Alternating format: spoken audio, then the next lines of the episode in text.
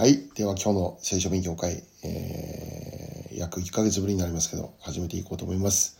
えー、まずお祈りいたします。お祈りします。愛する天のお父様、あ今日も与えてくださる、えー、この夜の時間を感謝し、今日もあなたの御言葉の前で、えー、静まる時間が与えられることを感謝します。今日も私たちに必要なものとして語ってくださいますように、え、待ち望みます。感謝を持って、イエス様のお名前でお祈りいたします。アメン。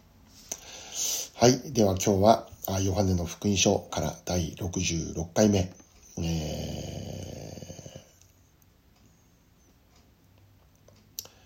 ー、えー、っと、そうですね。今日13章の、ヨハネ13章の21節からというふうになっております。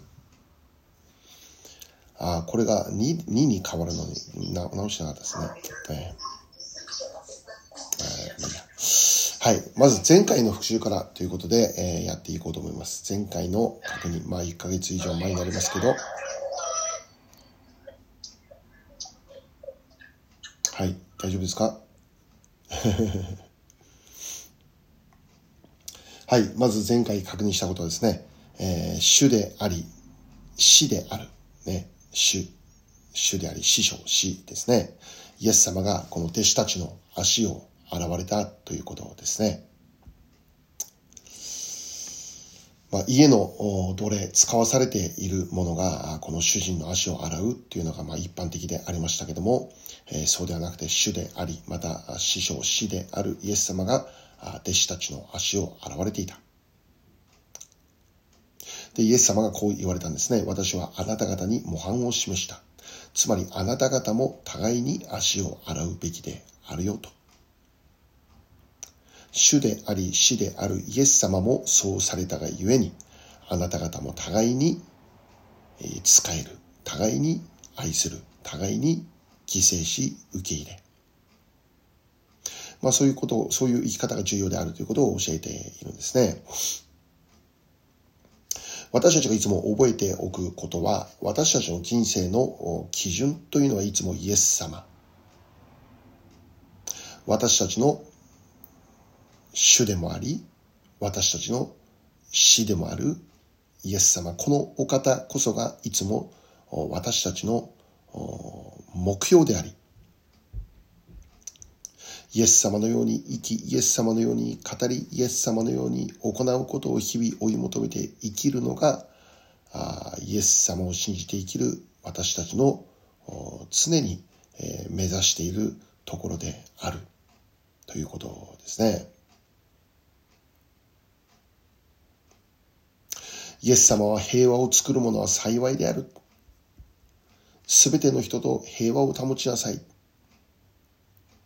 現在平和が失われている時代であります。その中で、イエス様が平和のために来られたように、私たちも平和を作るために力を尽くす。争いがある場所にあるものというのは、自分が、自分が、私が、私が、自分が先にある。私が上にある。自分が前にある。自分が重要。しかしイエス様はどう生きられたのかというと、他者のために、罪人のために足を洗う。つまり、ご自身の命を犠牲にし、十字架にかかり、罪人である私たちと神様との和解を完成された。平和を完成された。イエス様は自分を下ろすのです。自分を犠牲にし、自分が損をし、自分が苦しみを受ける私たちの代わりに、すべてをイエス様が受け取られる。そこに平和の神様と私たち罪人との平和が完成される。和解が完成される。そしてそのように生きることをイエス様を信じる私たちにも求められているんだ。主であり死であるイエス様がそうされたのであるならばあなた方もそのように生きることができるようにということ。平和を作っていくものとして力を尽くすこと。そのために自分を下ろす時には犠牲し、互いに愛し互いに使える。そのような心で、えー、生きていくことを求めていくことでありますね。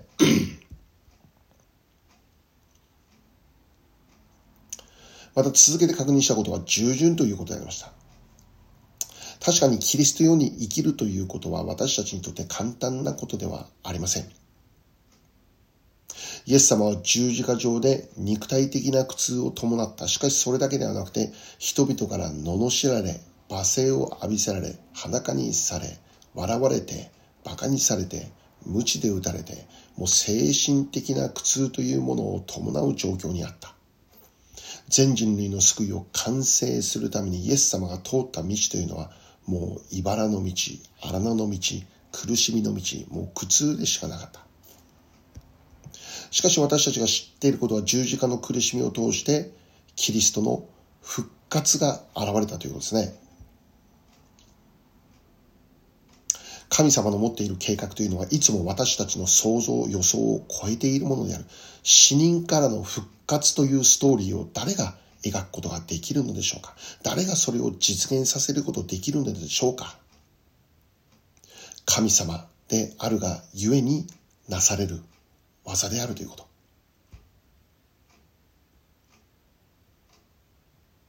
もし私たちがキリストに従い、キリストの道を歩み始めるということなら、そのことによって、キリストが歩んだように私たちも茨と思える道を歩くことになるかもしれない。荒野と思える狭い道。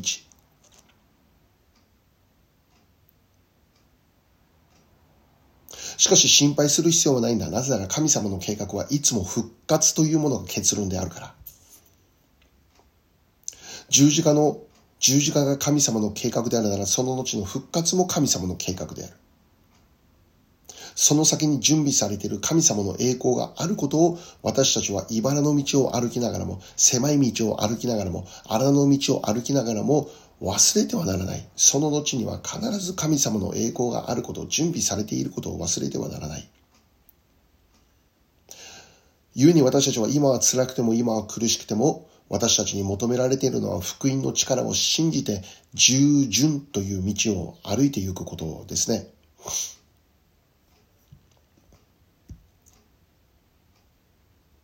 今は何も神様の計画が見えなくても、その先にある神様の栄光が見えなかったとしても、まだ掴むことができていなかったとしても、その福音の力を信じている私たちは、十字架と復活、十字架だけではない復活という神の栄光を信じている私たちは、そのキリストが歩んだ従順の道を歩いていくということであります。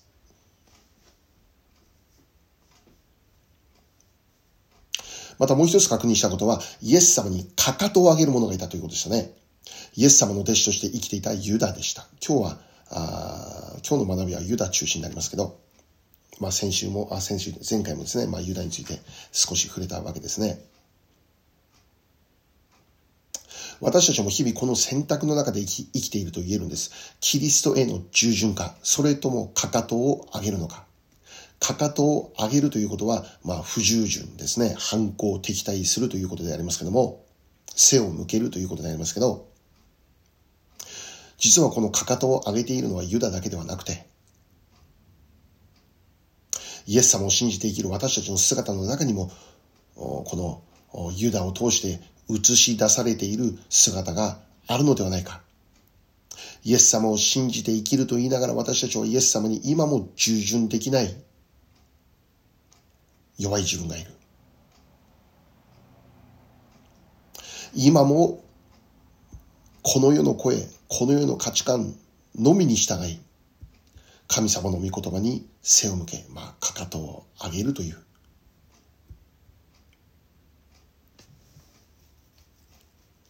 神様を知らない、天国の祝福を知らない人々が追い求めて生きているような欲を、今も追い求めながら生きる。今日私たちが再び戻りたい場所というのは従順の場所でありますね。キリストに従順に生きていくこと。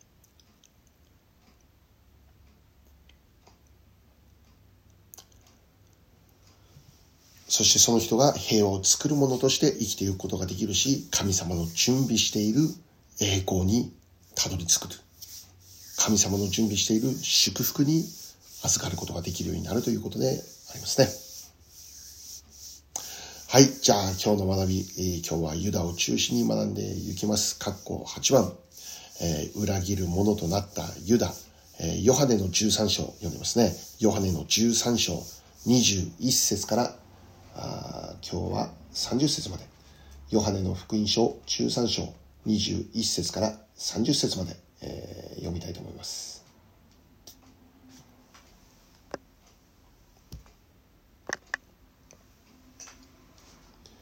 イエスはこれらのことを話された時、霊の激動を感じ、証しして言われた。誠に誠にあなた方に告げます。あなた方のうちの一人が私を裏切ります。弟子たちは誰のことを言われたのか、わからずに当惑して互いに顔を見合わせていた。弟子の一人でイエスが愛しておられた者がイエスの右側で席についていた。そこでシモン・ペテロが彼に合図をして言った。誰のことを言っておられるのか知らせなさい。その弟子はイエスの右右右側で席についたままイエスに言った。主よ、それは誰ですか？イエスは答えられた。それは私がパン切れを浸して与えるものです。それからイエスはパン切れを浸し、取ってイスカリオテ、シモンの子、ユダにお与えになった。彼がパン切れを受け取る受けると、その時、サタンが彼に入った。そこでイエスは彼に言われた。あなたがしようとしていることを今すぐにしなさい。席についているものでイエスが何のためにユダにそう言われたのか知っている者は誰もなかった。ユダが金入れを持っていたので、イエスが彼に祭りのために入り用のものを買えと言われたのだとか、または貧しい人々に何か施しをするように言われたのだとか思った者も中にはいた。ユダはパン切れを受けるとすぐ外に出て行った。すでに夜であった。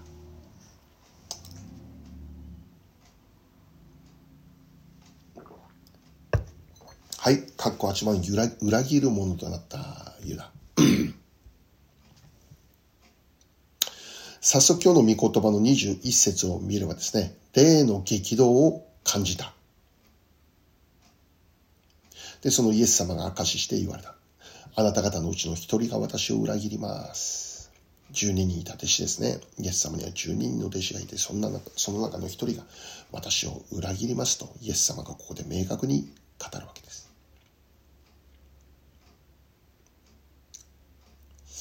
はい。いよいよイエス様が栄光を受ける時が来ました。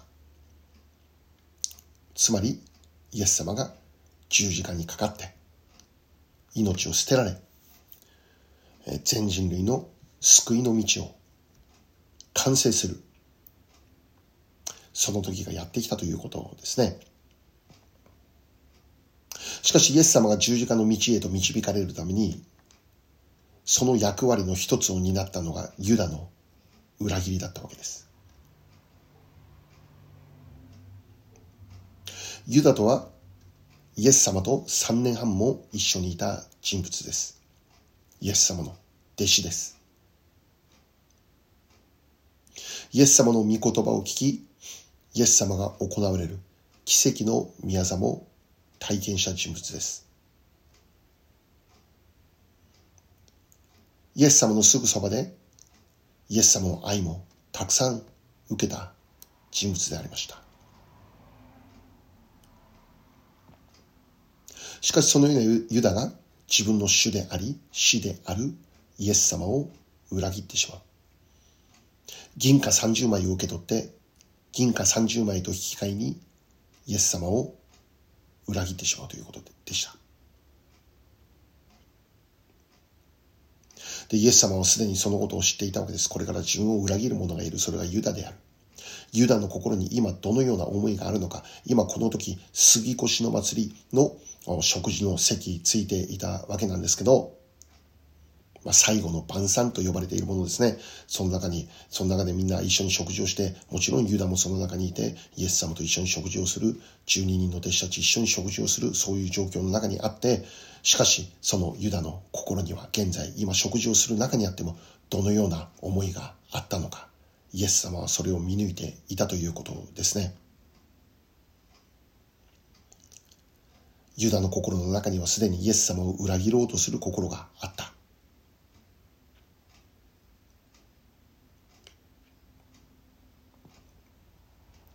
私私たちが今日学ぶべきことは、イエス様と一緒にいてもイエス様を信じることができずに、イエス様を愛することができずに、イエス様の心を悲しませるようなことをしてしまう。そういうことが起こってしまうということですね。今までずっと一緒にいたのに、しかもユダは金入れを預かっていたという重要な役割を担っている。イエス様や弟子たちとの信頼関係がある程度結ばれていたということを教えているんです。そうでなければ金入れを預かるという仕事を任せることにはならなかったでしょう。信頼関係があったわけですよね。しかしそのような人物も心の中にある欲望に敗北して結果的にイエス様を裏切ってしまう。もう一度今日の21節を見れば、霊の激動を感じた、ね、霊の激動を感じたイエス様の心の状況を表している言葉であります。別の日本語訳の聖書を見ればですね、まあ私たちが読んでるのはいつもこの新海訳聖書でありますけど、別の日本語訳聖書を見ればですね、この部分が心が張り張り裂けそうな思いでとかですね、心が張り裂けそうな思い、えー、また霊がかき乱されている、ねまあ、そう訳されているわけですね。イエス様にとってユダに裏切られてしまう、これから裏切られるそのこと分かっている。その時のイエス様の心の状況はもう張り裂けそうな思い。霊がかき乱されるような思い。霊の激動を感じる。ね。もう、本当に深い悲しみであり、苦しみであり、寂しくもあり、怒りでもあり、ね。まあ、様々な感情が伴っている状況にあったんです。しかしそのようなイエス様の思いとは裏腹にユダは欲望にとらわれ欲望に導かれお金の誘惑に負けてイエス様を裏切ってしまう結局ユダという人物はイエス様と一緒にいたんですけどイエス様から直接御言葉を聞いていたんですけどしかし彼はお金に対する欲望を捨てることできなかったんです。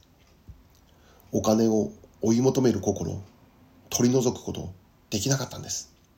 彼にとってはイエス様よりもお金だったんです。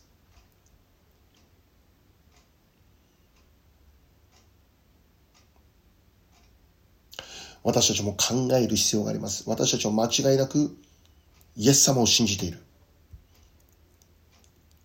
イエス様を信じて洗礼も受けています。教会生活も長い間行っています。聖書も読んでいないことではありません。祈りもしていないことではありません。ね、しかしどうでしょうか私たちはどのような思いによって心が囚われているでしょうか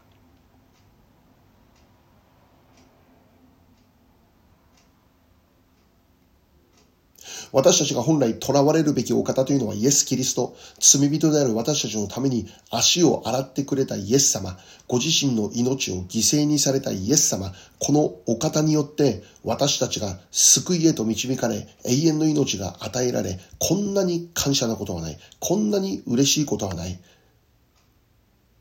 このお方の愛によって私たちの心が捉えられ、私たちの心がイエス様の愛によって満たされているということ、これこそイエス様を信じる者としての正常な状態であるはずなんだけど、だから私たち洗礼も受けて今、教会生活を行っているはずなんですけど、しかし私たちの現実はどうでしょうか？イエス様以上に求めているものがあり、イエス様以上に愛するものがあり、イエス様の愛以上に得ようと思って必死になっているものがあるということではないでしょうか。イエス様を考えるよりもお金を考え、イエス様を考えるよりも自分の立場を考え、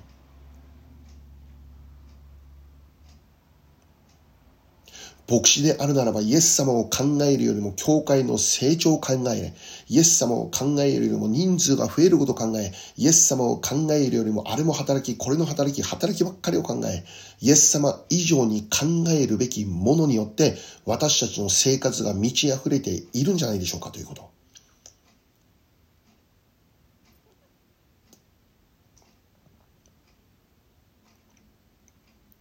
ある人は憎しみ、怒り、妬み、そのようなものにとらわれていて、イエス様の愛とか、イエス様の恵みを日々の生活の中で全く感じることができないという大変、ある意味愚かと言える人生を生きている。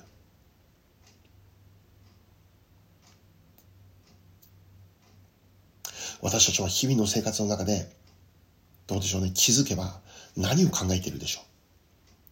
気づけばイエス様考えていた。ね、気づけばイエス様賛美していた。気づけばイエス様に感謝の礼拝を捧げている。もしそのような信仰生活なら、どれほど幸いでしょうかね。しかし多くの場合、気づけば携帯を手にしています。気づけばドラマを見ていて、気づけば YouTube ばかり見ていて、気づけば何を食べようかばかり考えていて、ね、気づけば生活のこと、気づけばお金の計算、ね、自分のことばかりを考え、イエス様のことを考える時間が一日の中でほぼなくなってしまっているというクリスチャン生活は本当に死んだ信仰者としての生活であります。ユダの問題は何でしょう？イエス様と一緒にいても、彼の心は全く違うところにあったということです。肉体は確かにイエス様のそばにあったんです。彼の体は確かにイエス様と一緒にいたんです。3年半も。しかし彼の心はイエス様と一緒になかったんです。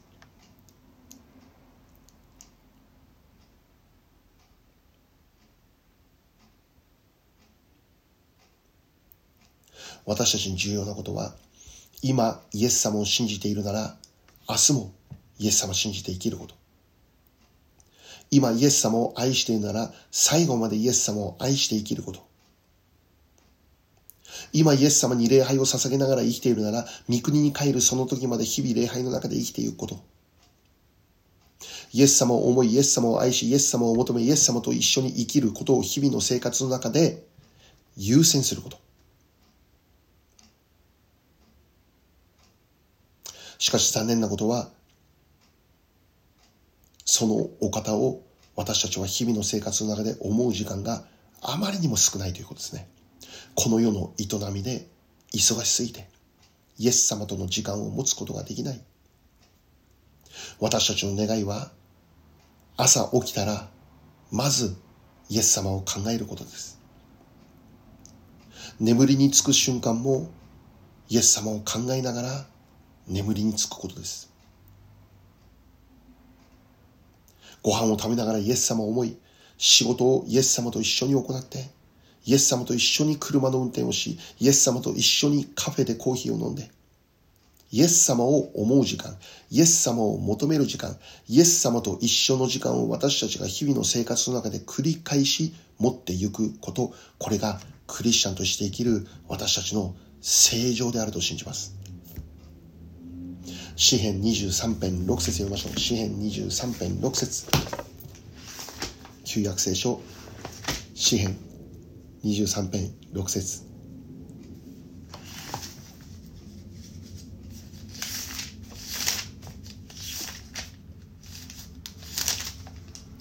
詩編23編6節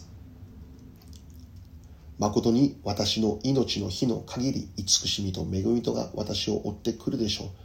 私はいつまでも主の家に住まいましょう。イエス様と一緒にいたら、ね、命の日の限りですよ。慈しみと恵みが私を追ってくるようになるんです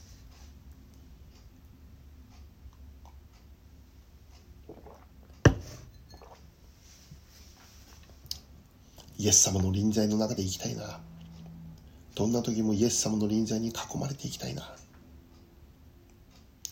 詩編27編4節詩編27編4節私は一つのことを主に願った。一つのことですね。私はそれを求めている。私の命の日の限り、主の家に住むこと。主の麗しさを仰ぎ見、その宮で思いにふけるそのために。アメン私たちが幕屋で過ごす時間をしっかりと持つことですね。何に植え乾くでしょうイエス様と交わりに植え乾いて生きていくことです。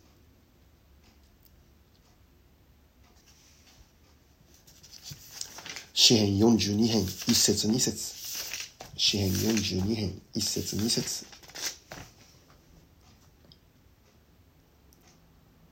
詩編42編1節2節鹿が谷川の流れを下へあえぐように神よ私の魂はあなたを下へあえぎます。私の魂は神を生ける神を求めて乾いています。いつ私は行って神の見舞いに出ましょうか。アメン。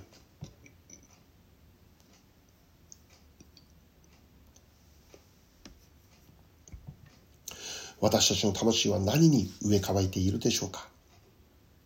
何によって私たちの魂を満たそうとしているでしょうか？イエス様あなたの愛で私たちの心を今晩も満たしてください。夜眠りにつく時イエス様の愛に満ち溢れて今日も眠りにつくことができるようにしてください。あなたの愛に植え替えています。そんな思いでこの夜も過ごしていきたいと願っています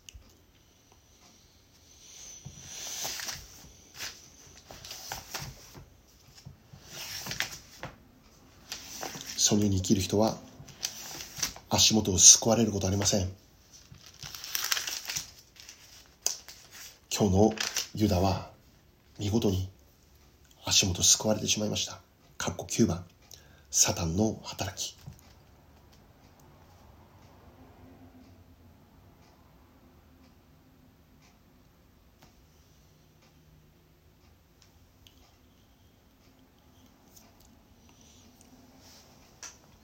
同じく13章21節から30節まで。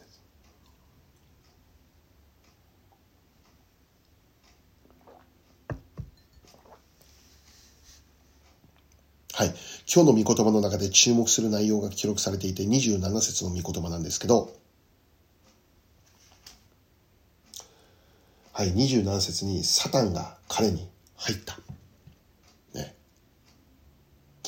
ユダの中にサタンが入った。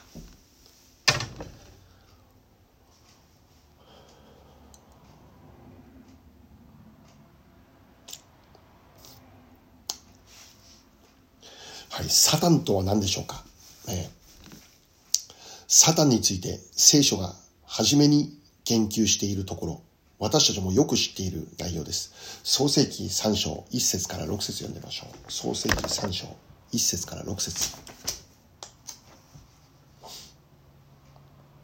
創世記の3章1節から6節です。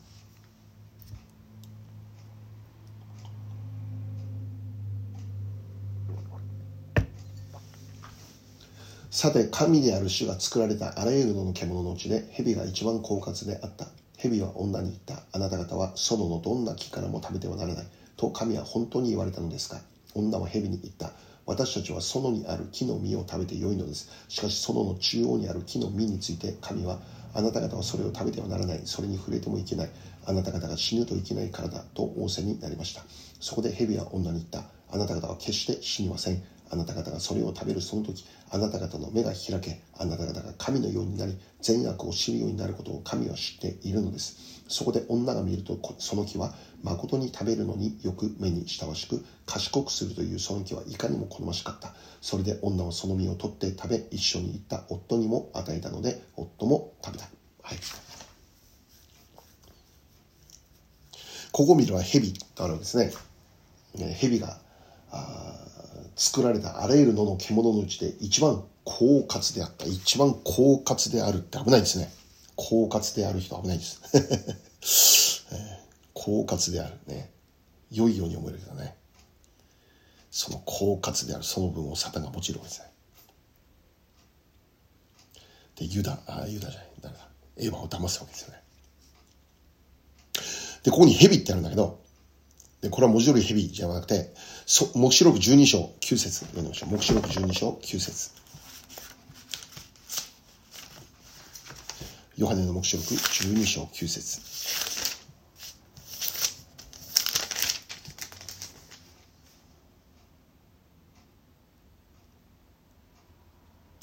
こうしてこの巨大な竜、すなわち悪魔とかサタンとか呼ばれて、全世界を惑わすあの古い蛇は投げ落とされた。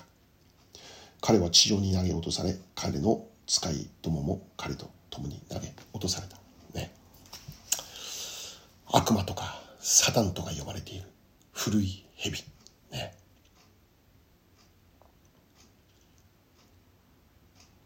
つまりこの漱石に登場する蛇というのはサタンを表しているということですね。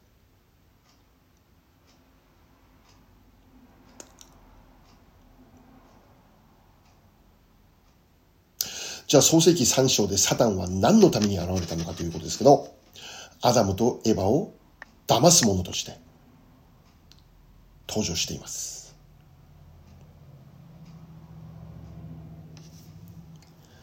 アダムとエバを騙す者として、まあ、この、まずはエヴァに近づくわけですけど、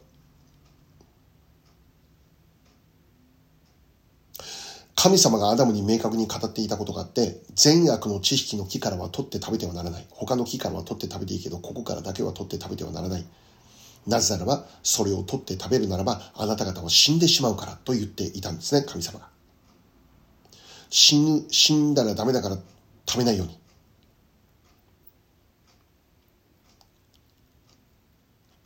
しかしサタンが現れて、エヴァに対して食べなさ、食べるように進めるんです。神様食べたらダメだと言ったのに、食べなさいって言うんです、サタンは。で、最終的に彼ら食べてしまうんですけど、その決定的な原因となったのは何かあったら、あさっき読んだ3章の4節目視録3章4節そこで蛇は女に言った。あなた方は決して死にません。本当ですか？嘘です。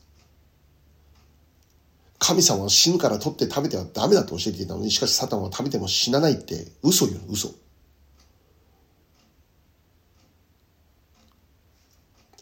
サタンとはどのような存在か、フェイクニュースです。彼自身がもうフェイクニュースです。人々を騙す存在ですね。人々を騙す存在。人々に偽りを語る存在です。神様の御言葉は死ぬって言ったのに死なないっていう。神様の御言葉と違う方向に導くのがサタンの働きです。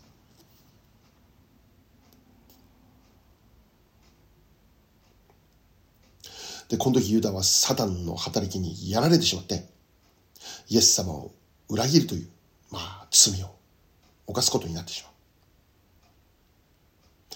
最終的にユダは自害をして自ら亡くなってしまうわけでありますけど、ユダに対するサタンの策略は成功した。一人の人物をイエス様から話した。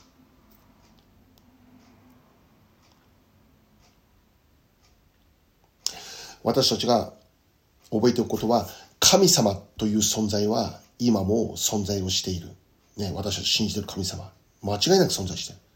それと同じように、サタンの存在も現実としてあるということです。サタンという存在は空想ではありません。キャラクターでもありません。現実です。今も存在をしているということですね。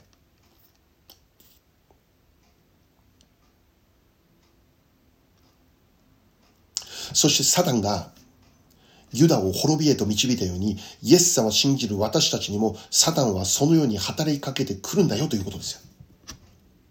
神様の御心とは違う道を私たちに示し続ける。私たちを騙して、私たちに偽りを語って、フェイクニュースを常に語り続けて、神様の御心ではない方向に導くということです。第1ペテロ5章8節。第1ペテロ5章8節。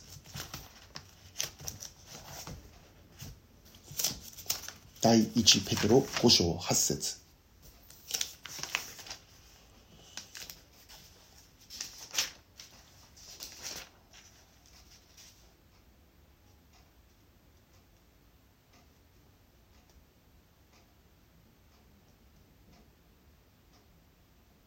第一ペテロ5章8節身を慎み、目を覚ましていなさい。あなた方の敵である悪魔が吠えたける獅子のように食い尽くすべきものを探し求めながら歩き回っています。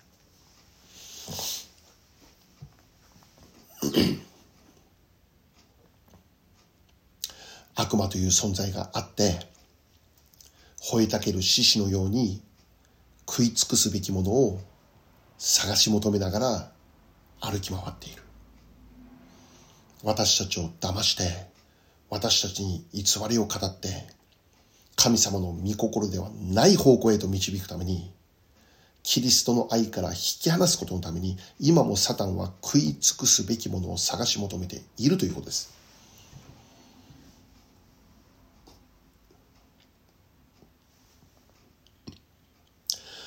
残念なことにユダはサタンの策略にやられてしまった。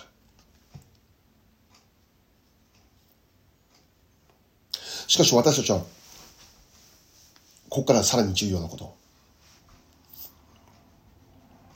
なぜサタンはユダに対する策略を成功させることができたのかということ、その原因に、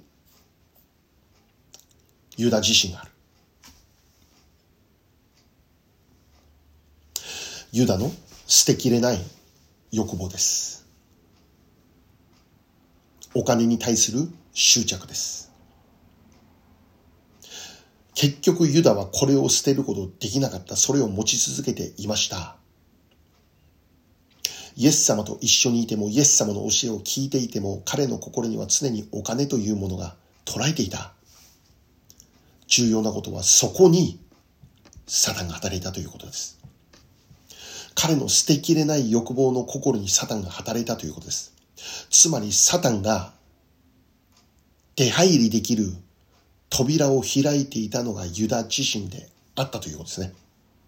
サタンが出入りできる、自由に出入りできる扉を開いていたのがユダ自身であった。捨てきることのできない欲望という扉が、サタンの働きを可能とする入り口となってしまった。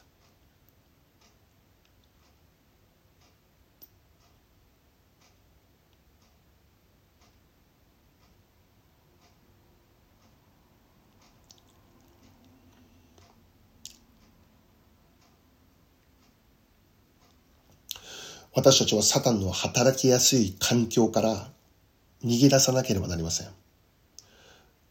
もしかしたら自分は今サタンにちょっとやられてるかもしれないって気づかなければなりません。敏感なものにならなきゃなりません。サタンの働きやすい状況を壊していかなきゃなりません。サタンが自由に出入りできる扉を閉じてしまわなければなりません。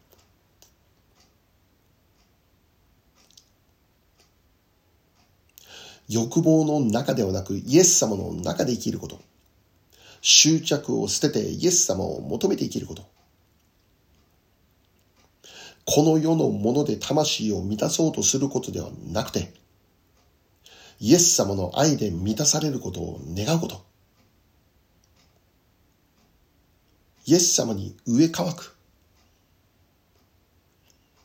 谷川の川を慕い求める鹿のように、私たちはイエス様を慕い求める。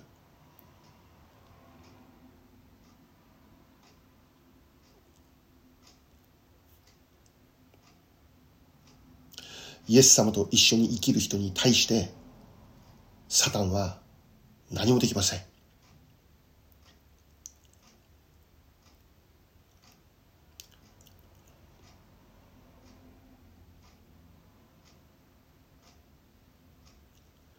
牧師であったとしても、長い間クリスチャンとして生きていたとしても、いくらでもサタンの策略にやられてしまって、倒れてしまうというお話は、現実にいくらでもあるのです。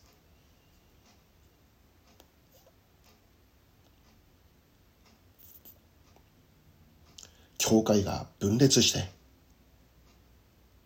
教会の中で争いが起こって、ね昔私たちも知っている教会にポリスまで来てってね、そこまで争わなきゃならないか。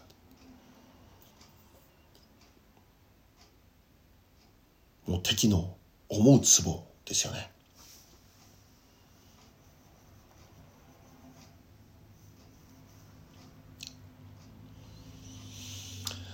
お金は重要です。しかし私たちはお金を求め続けてはなりません。今あるもので感謝すること。与えられている環境で満足すること。生活のレベルが上がることに対してあまりにも必死でそこを追い求め続けてはなりません。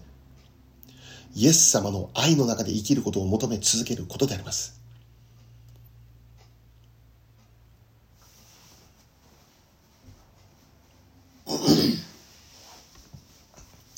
また6章24節読みましょう。また6章24節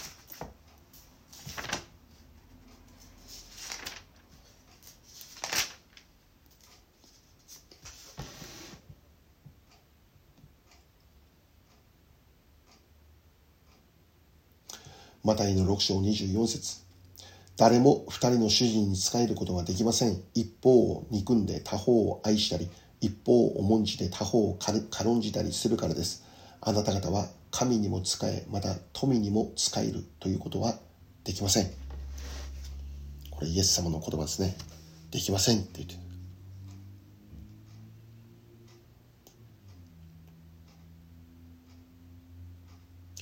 私たちは両方ともできるようにって願うけど無理だって言ってる。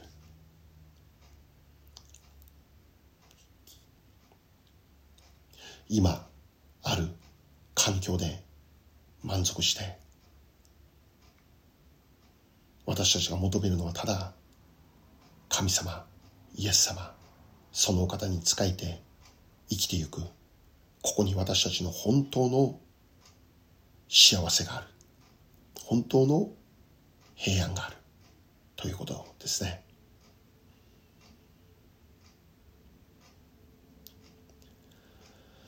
詩編84編4節。詩編84編4節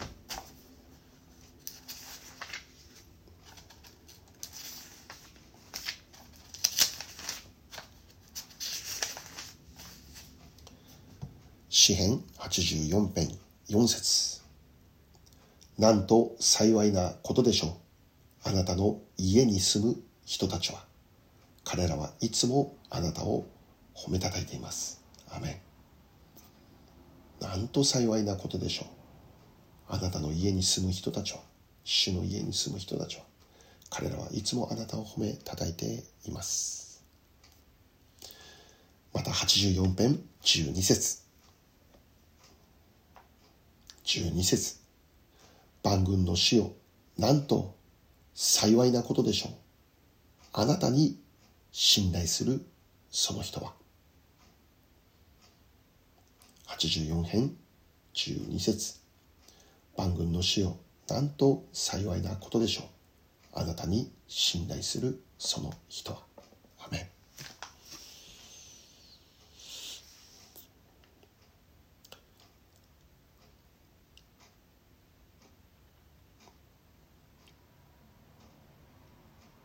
世の中の人は本物がどこにあるのか追い求めています。真実がどこにあるのか追い求めています。多くの人がフェイクニュースに騙されて、その偽りの中で苦しみもがき、道に迷っています。本当はどこにあるのか聖書にあります。イエス・キリストです。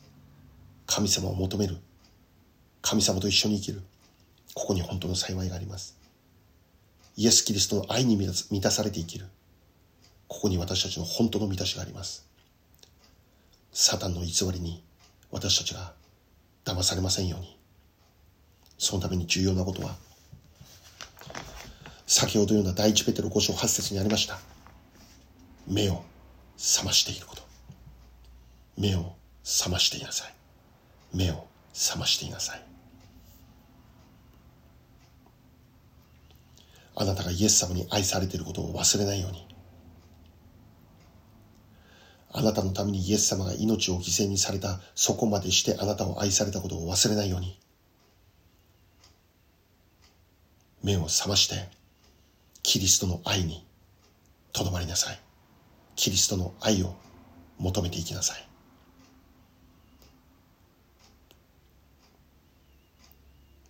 この世の声この世の価値観に従って生きる人ではなくて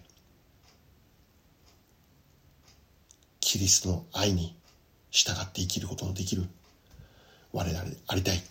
そこに本当の幸いがある。それを見つける。それを実際つかむ体験する。そういう幸いな人生を歩ましていただきたい。そう願っているのです。じゃあお祈りいたしましょう。お祈りいたします。ハレルヤ愛する天皇父様。今日も与えてくださる祝福の御言葉をありがとうございます。私たちの心何によって捉えられていたでしょうか？主よあなたを後に置いてこの世のもので捉えられていたその思いがあることを告白し悔い改めます。その一つ一つを下ろしまず何よりも神様イエス様あなたの愛を求めあなたの愛の中で生きあなたの愛に満たされて生きることができる日々過ごすことができるように導いてください。あなたの家に住む誠に幸いな人生として私たちがこれからも歩み続けることができますように。ハレルヤ主を感謝します。どんな時でもイエス様あなたの臨在の中で生かしてくださいイエス様の皆によって感謝してお祈りしますアメンはい、えー、今日の学びは以上になります。ありがとうございました。感謝いたします。ハレルヤ